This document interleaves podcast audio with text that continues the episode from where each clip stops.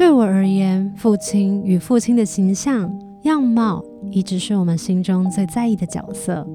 我们努力地追寻他的认同、肯定。面对华人世界的父亲特质，我们近乎都有差不多的经验与回忆，让我们成长之后也深受影响。真心的感谢写信给父亲的这些朋友们，让我为你读封信。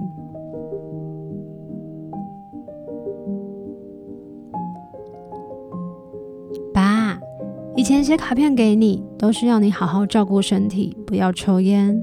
好像没有跟你提过，你出车祸的那一夜，我们有多么的害怕，担心失去你。那天凌晨，家中电话响起。妈妈接完电话，慌张地跑来叫醒我跟哥哥。简单的交代状况之后，妈妈跟哥哥就赶去医院了。一个人不安地在家等待，一直到清晨六点，妈妈跟哥哥回来了，告诉我车祸过程跟你的状况。我整个人有点懵，或许是因为看到衣服上的血迹，也可能是听到你的情况这么严重。到了上学时间，我告诉妈妈，我自己去搭公车就好，让他们休息。搭车途中，经过了事故现场，你的机车和鞋子被放在路边，地上似乎还有一些血迹。我的眼泪不停地流，在看见这一幕之前，我多么希望一切只是一场噩梦。躺在加护病房内的你，全身几乎都被绷带包扎。平常厌烦的对话，突然间变得很奢侈。那两个月，我跟哥哥就过着学校、家里、医院往返的生活，所以段考成绩从前五变成倒数，差点被妈妈赶出家门。当时真的很担心你，根本无心于课业。经过好长的复原期和几次手术，你才能正常走路。这段时间真的辛苦你和妈妈了，而我们家好像从那个时候开始，相处氛围变得融洽，彼此之间的感情也更好，更珍惜在一起的时光，也愿意试着表达内心的想法和爱。虽然你不曾开口说过爱，但日常生活中有许多举动都让我感受到满满的疼爱，比如。每当我在房间大喊“有蚊子”，下一秒你就拿着电蚊拍出现，直到消灭蚊子才肯罢休。有的时候无意中提到想要吃什么东西，隔天就会惊喜地出现在餐桌上。知道我不爱菜梗，所以吃饭时你总是只挑菜梗吃。小时候睡不着觉，就会跑去你房间，要你来帮我拍背，陪我睡觉。你也会在半夜时进来为我盖被子，生怕我着凉了。学生时期，你是我的专属司机，上下课、补习，甚至跟同学出门，你总是说不用搭车，我有空可以载你，要回来时再打给我。人家说女儿是爸爸上辈子的情人，我感觉自己真的被你捧在手掌心呵护。还好，我们家有一个严厉的妈妈，不然我一定会被你宠出公主病。我想告诉你，你一直是我心里的英雄。我知道你十八岁时，为了减轻阿嬷一个人养六个人的负担，作为老大的你，扛起家里的经济重担，所以选择了警校，就当了将近四十年的警察，日夜颠倒的生活，也从没听你说过累。为了我们家。你总是努力着。现在你跟妈妈都已经退休了，希望你们能享受生活。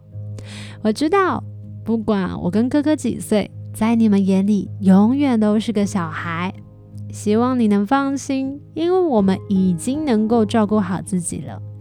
你也要好好的照顾自己哦。祝父亲节快乐，我爱你，文。老爸。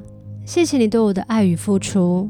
从小到大，至少过了小小屁孩的时期后，你有形与无形的支持是我最大的前进动力。因为家中只有我一个小孩，所以从小我就常与表兄弟姐妹们在一起生活，彼此的青春写照也都收录在记忆里。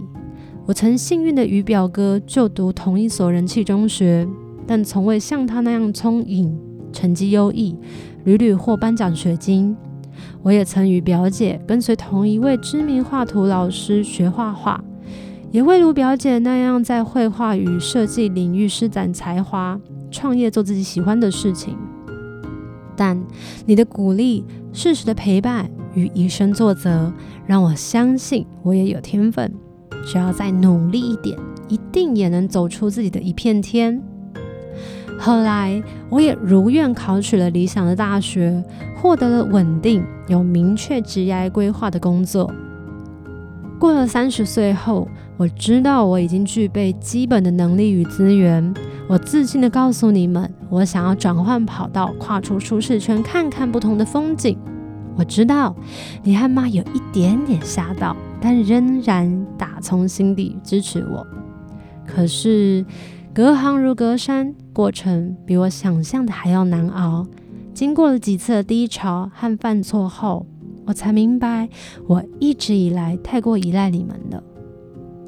我指的不是金钱、人脉等这些我已经可以自给自足的外部资源，而是自信的来源。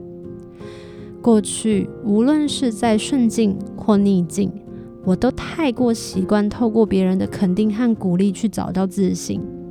纵使外面上没人瞧得起我，我也都还有你和妈妈，只需要聊上一通电话，就足够让我充饱自信。可是，当我开始走在你没把握的道路时，你一如往常的支持与鼓励里，却少了让我产生自信的语气。毕竟，那些不是你熟悉的呀，要你自信地说 “Go”。实在太过强人所难。不过别担心，就算如此，我还是感激在心的，因为我也想不到比这样更恰如其分的爱了。自信是自己给自己的信心，而非透过外在事物给予。现在的我恰好遇到了学习自信的良机，在人生一个重要的阶段的最后一局，远离家庭的保护伞。耗尽了师长的鼓励，必须靠自己完成比赛。无论输赢，我都会代谢掉所有外在的期待与不期待，从自己的价值中找到自信，好好珍惜那个我不愿意放手的未来。老爸，请你放心，我觉得我已经又长大了一点了。祝你父亲节快乐，你的儿子卡洛斯彭。给父亲的话，今天要来对爸爸说出心里话。小时候对爸爸印象是严格、很凶，但他从来没动手修理过我。在求学的路上，他用关心代替要求，常常粗心作答的我，就换来成绩起起伏伏。他总是鼓励我，别灰心，下次再加油。考上高中时，知道我一直想要一台电脑，就默默地买了一组电脑放在房间给我惊喜。满十八岁了，考上了机车驾照，他带着我去买了人生的第一部机车。即使我上了大学，出了社会，他还是会记得我的生日，煮一份猪脚面线，坐在一起吃，唱生日快乐歌。吹蜡烛、吃蛋糕。记忆中的爸爸有着粗壮的手臂，是我用两只手也搬不动的。爸爸喜欢喝酒，但酒量不是很好，常常喝了酒，坐在沙发上看着电视就睡着了。爸爸有心血管疾病，中过风，心脏开过刀。在去年一月的某日，下班回家的路上，突然接到爸爸的电话，说他有点头晕不舒服。当下我意识到不对劲，立即先叫了救护车。忘了是用多快的速度骑车回家，到家同时刚好救护车也到家了。此时爸爸已经意识有些不清楚，到院后没多久就陷入昏迷休克，紧急插管送入加护病房。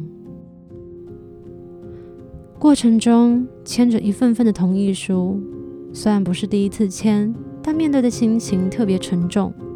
经过抢救，使用叶克膜，两次手术，爸爸仍在加护病房和死神搏斗中。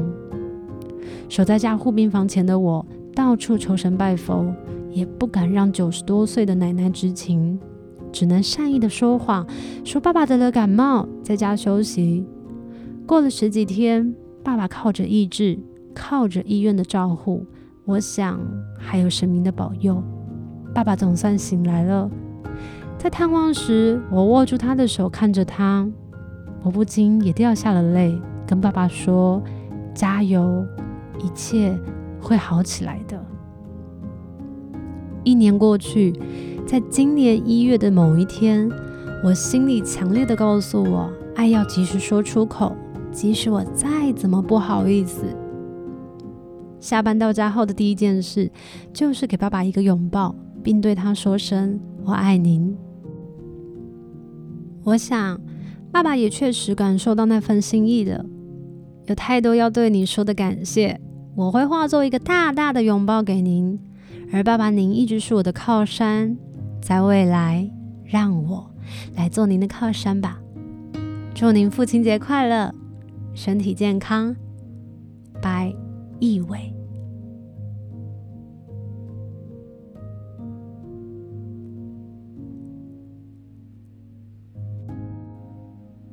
亲爱的爸爸，小时候对你的印象就是你出门上班的背影。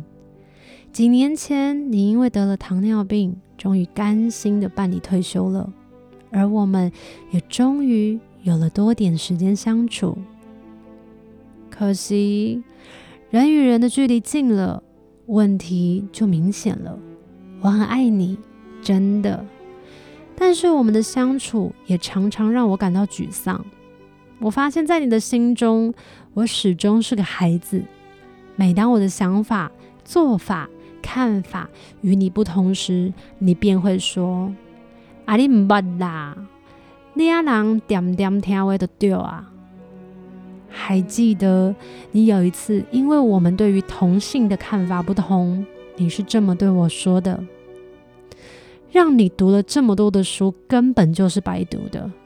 我看以后也别指望你会养我们了。”其实我还真的想不明白，打从你退休后，我就一人扛起了家里的经济，难道我这不是在养你们吗？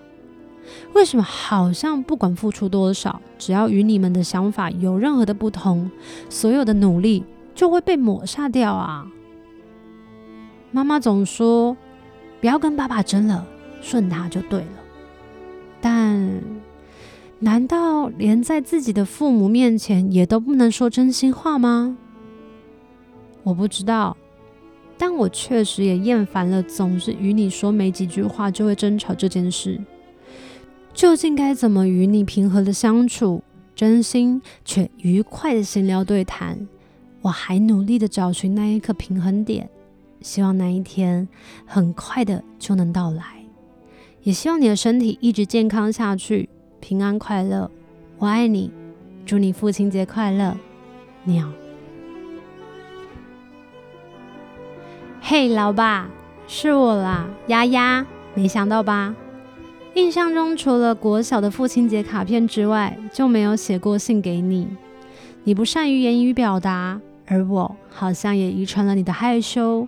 于是我们不曾好好聊聊。趁着难得的机会，就让我来说说内心话吧。如果要我形容，我会说我眼中的老爸，好比就像是路灯，对比似红绿灯一样的老妈，站在中央位置，掌管指挥家中的大小事务。路灯则是在一旁默默尽职付出，守护着家人的生活。长大后的我，忙碌于课业和工作，迷失在外头缤纷又竞争的世界，没有多花一点心思留意家里，还以为从小到大的避风港可以一直安稳下去。然而，就在最近一两年，突然惊觉你老了，除了眼疾恶化，体力。也明显的大不如前，仿佛突然大停电，漆黑一片的马路让人意识到习以为常到误以为理所当然的路灯，究竟多么重要？每年春节，我们都会去郊山走走，这是我们父女之间的默契，也是少数会一起同行的活动。还记得以前你常常半开玩笑的念我，平常不运动是傲笑脸，才爬没多久就气喘吁吁。如今你的脚步变得蹒跚，还没抵达以往折返的终点，就说累了，想提前回头。这些我看在眼里，感到揪心不舍的同时，心中也满是感佩，心疼你这辈子尽心尽力为家庭付出。辛苦做工打拼，一肩扛起全家经济支柱的重责。退休后也没就此清闲，接手家务、采买工作，担任起厨房二厨，主动帮身障的老妈分担解忧。而现在，即便视力不佳，就算手脚迟钝，依然竭尽所能的照料着我们家。我知道。尽管不曾浪漫示爱，数十年用实际的行动付出，这就是你爱家人的方式。爸，谢谢你，你是我的英雄。最后，我想说，不孝如我，很惭愧，也很抱歉，都已经三十好几了，却还是把生活过得一团糟，老是让你跟妈妈担心。我知道你们疼我，宠我。所以不计较我对家里付出的太少，没有多花心思在你们身上。谢谢你们的爱和包容，能做你们的女儿，我真的好幸运，也很幸福。我会努力的学习当个成熟的大人，照顾好自己，也多陪陪你们的。择日不如撞日，干脆这个周末我们就来一起包水饺。我真的好想念我们家口味的韭菜水饺哦，这个主意你觉得如何呢？亲爱的老爸，父亲节快乐！爱你的女儿，丫丫敬上。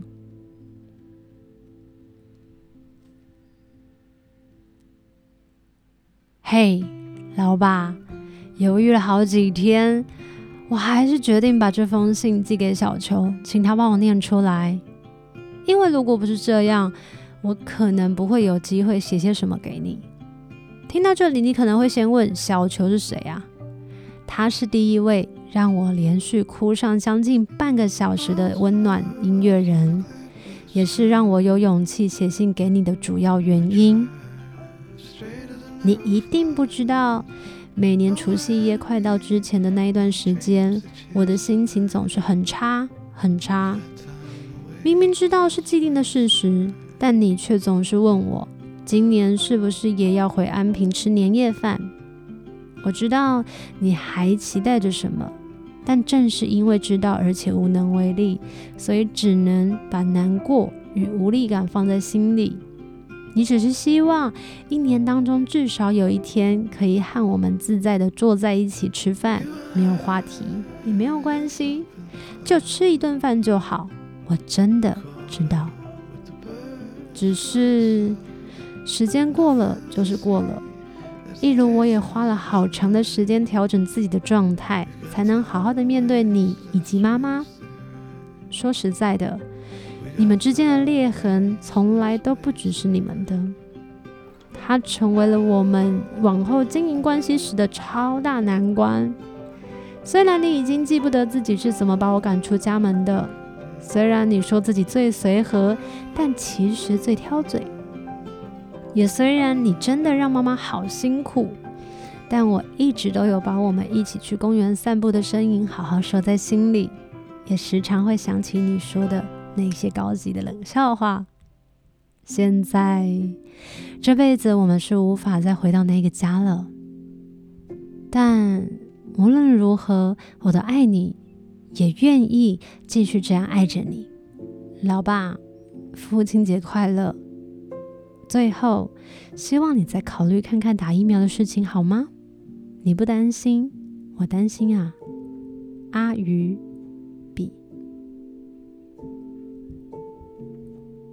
爸，有些话一直不懂得该如何说出口，哪怕是现在写这封信的当下，也还是有一些的犹豫和不安。可能是时机还未成熟，亦或是我还没有做好准备，让你听到接下来的这些话。但无论如何，还是想把现在的情绪和思绪记录下来，等我们都准备好，那天再说给你听。其实，在成长的过程中，除了婴幼儿时期之外，我感受到的其实是源源不绝的恐惧。这种恐惧一直到高中毕业才开始慢慢缓解。恐惧的源头是什么？年初的时候，开始对于自己的行为和性格进行观察和剖析，想要知道到底是因为什么原因造成了这些恐惧。到最后才发现，这些恐惧其实都是源自于家庭，因为你和妈职业的关系，常常会接触到我在学校补习班的老师和其他教职人员。出于关心，你们总会一直打探我在学校和补习班中的一举一动，噩梦也就这样开始了。每天回到家，听到的第一句话都会是某某某。老师说你在学校。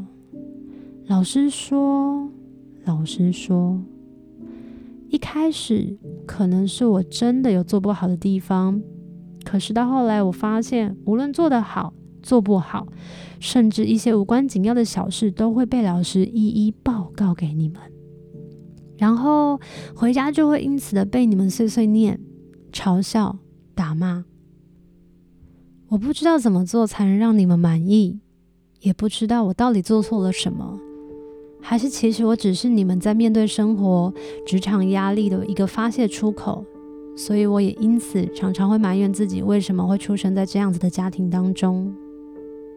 你觉得你是一个什么样子的人？去年被问到这个问题，被问的当下感到错愕、慌张。关上手机后，很认真地思考了这个问题，这才意识到这十几年来，我一直在不停地改变和塑造自己的心态，想要满足你们的期望，成为你们想要的那个我。在像二十四小时都活在监控下的生活中，长时间的压抑真实的我，以至于对于眼前的自己感到陌生，甚至有点厌恶。我不知道究竟该如何应对，只想要赶快逃离这个地方、这个环境，摆脱这一切的痛苦与束缚，短暂的让真实的我有一丝喘息的机会。或许是还没有足够的勇气、智慧和能力去处理这一些事，去面对这些以爱为名的伤害。去跟你说出我真实的感受，但我也在慢慢的学习当中。等我们都做好了准备，再来一起面对吧。父亲节快乐！二零二一八月二号，小木。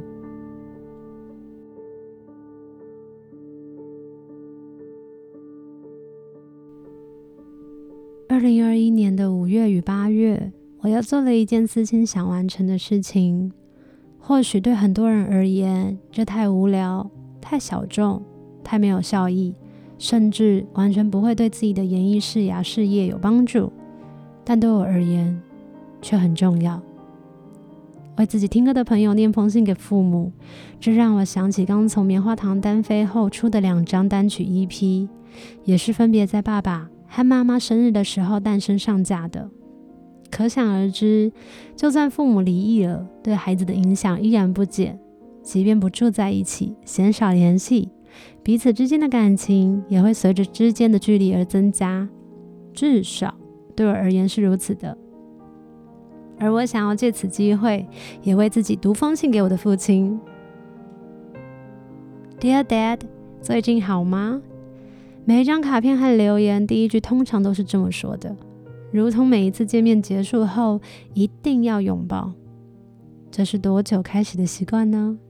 你喜欢这样的拥抱吗？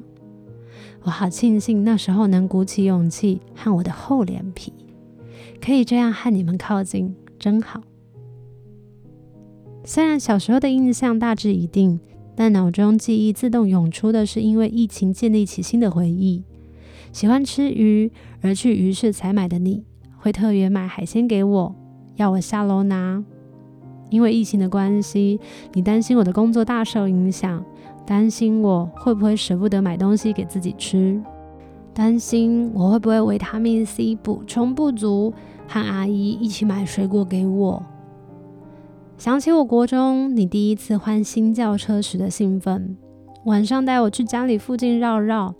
我当天还特地假借要测试新车音响而偷渡张惠妹首张专辑的歌和你分享，那是我印象中最能靠近你开心的时候了。虽然人生过程当中不免挨揍，但你总是一股神奇的魔力，让人对你又爱又恨又担心。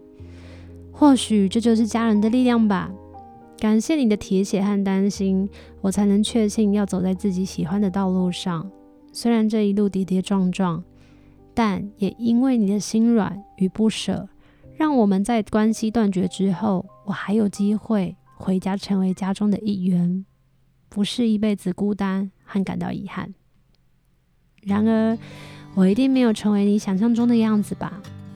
不只是我没有，我们家中任何一个小孩都几乎没有成为你心目中的那一种功成名就、状元榜首的孩子。你会很失望吗？在课业上，我是真的对自己很失望，很努力读书，希望可以让你感到骄傲，和身边的人炫耀的我，却在课业中大事已定。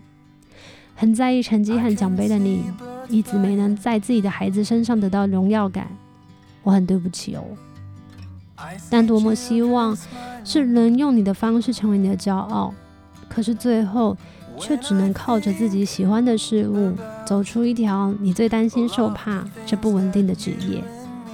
过程中，虽然你的反对强烈无比，却在我最受挫、挫折的时候，给我最大的物质与帮助。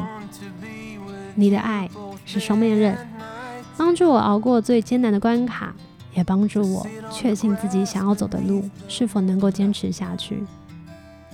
家中的孩子。我是最显性的叛逆，却可能是你最疼的孩子。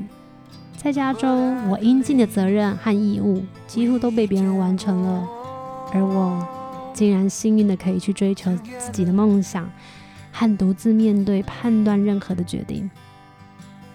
仔细想想，我们两个真的好像哦。我们的坏脾气、单纯、冲动、帮助他人、照顾家人、严厉、心软。又容易感动，很爱胡思乱想，又很爱流泪。然后我要补充一个，你真的比我慷慨好多好多。为什么没有遗传给我这个特质呢？总之，让我们得以拥有很疼惜我们这些特质的人，因为他们的包容，我们才能够自在的做自己，像个大孩子一般。